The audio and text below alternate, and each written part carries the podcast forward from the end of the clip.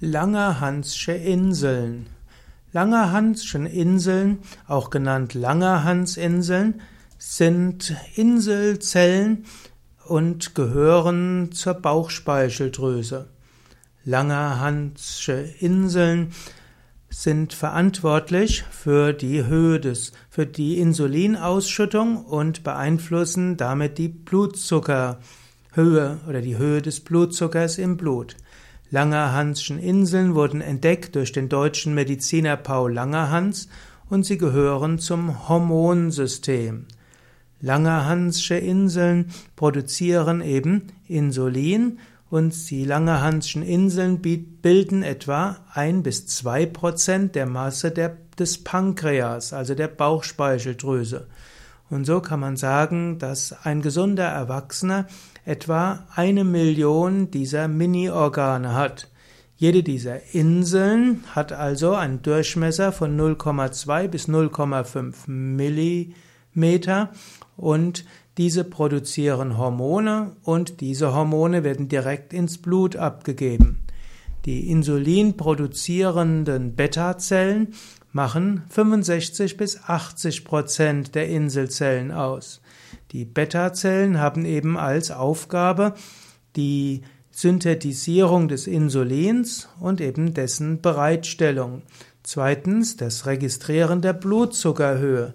Und drittens, wenn der Blutzuckerspiegel etwas erhöht ist, dann wird Insulin ins Blut ausgeschüttet, bis sich der Blutzuckerspiegel wieder normalisiert hat. Und insbesondere Diabetes vom Typ 1 äh, heißt, dass die Langerhanschen Inseln nicht richtig funktionieren, dass also der Mensch nicht genügend Insulin produziert. Es gibt ja zwei Formen von Diabetes. Diabetes vom Typ 1 heißt, dass der Mensch nicht genügend Insulin produzieren kann. Oft wegen einer Autoimmunerkrankung, wo der Mensch wo das menschliche Immunsystem die Insulin produzierenden Zellen selbst zerstört. Und zweitens gibt es Diabetes vom Typ 2. Und Diabetes vom Typ 2 heißt, die Langerhanschen Inseln funktionieren zwar, aber entweder sie produzieren nicht genügend Insulin, aber vor allen Dingen die Insulinreaktion funktioniert nicht richtig. Das heißt, die Muskeln und andere Organe des Körpers reagieren nicht mehr so auf Insulin, wie sie eigentlich reagieren sollten und lassen dann den Blutzuckerspiegel steigen.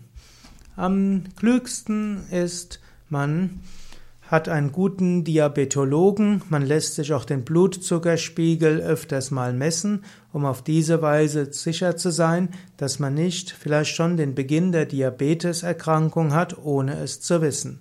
Denn Diabetes ist sehr gefährlich und selbst wenn man die Langerhanschen Inseln hat, die gut funktionieren, wenn man in Kindheit, Jugend, im jungen Erwachsenenalter kein Diabetes hatte, kann das ab 40, 50 Jahre sich schrittweise entwickeln.